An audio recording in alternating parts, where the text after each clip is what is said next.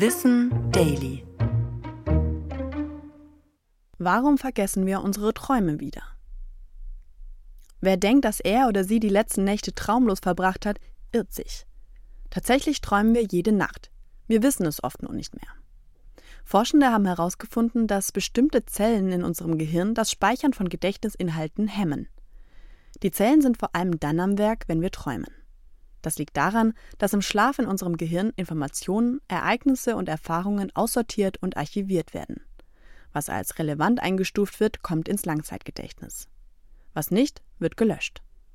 Bei Versuchen mit Mäusen konnte festgestellt werden, dass sie sich nach Aktivierung der speziellen Zellen nicht mehr an zuvor Gelerntes erinnern konnten. Sehr wahrscheinlich funktioniert dieser Mechanismus bei uns genauso. Die Löschzellen sind mit dem Gedächtniszentrum verbunden. Außerdem wechseln wir im Schlaf in sogenannte REM- und Non-REM-Schlafphasen. Die REM-Phase wird auch als Traumschlaf bezeichnet, weil wir in dieser Zeit besonders aktiv träumen.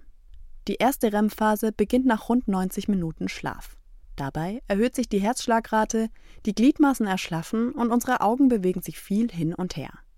In diesen REM-Phasen sind die Löschzellen besonders aktiv und kümmern sich darum, das Abspeichern unwichtiger Informationen, wie zum Beispiel unserer Träume, zu blockieren. Wer sich besser an seine Träume erinnern möchte, kann ein Traumtagebuch führen. Dafür sollten morgens Zettel und Stift in greifbarer Nähe sein, damit man seinen Traum direkt nach dem Aufwachen aufschreiben kann. Das war Wissen Daily. Produziert von mir, Anna Germeck, für Schönlein Media.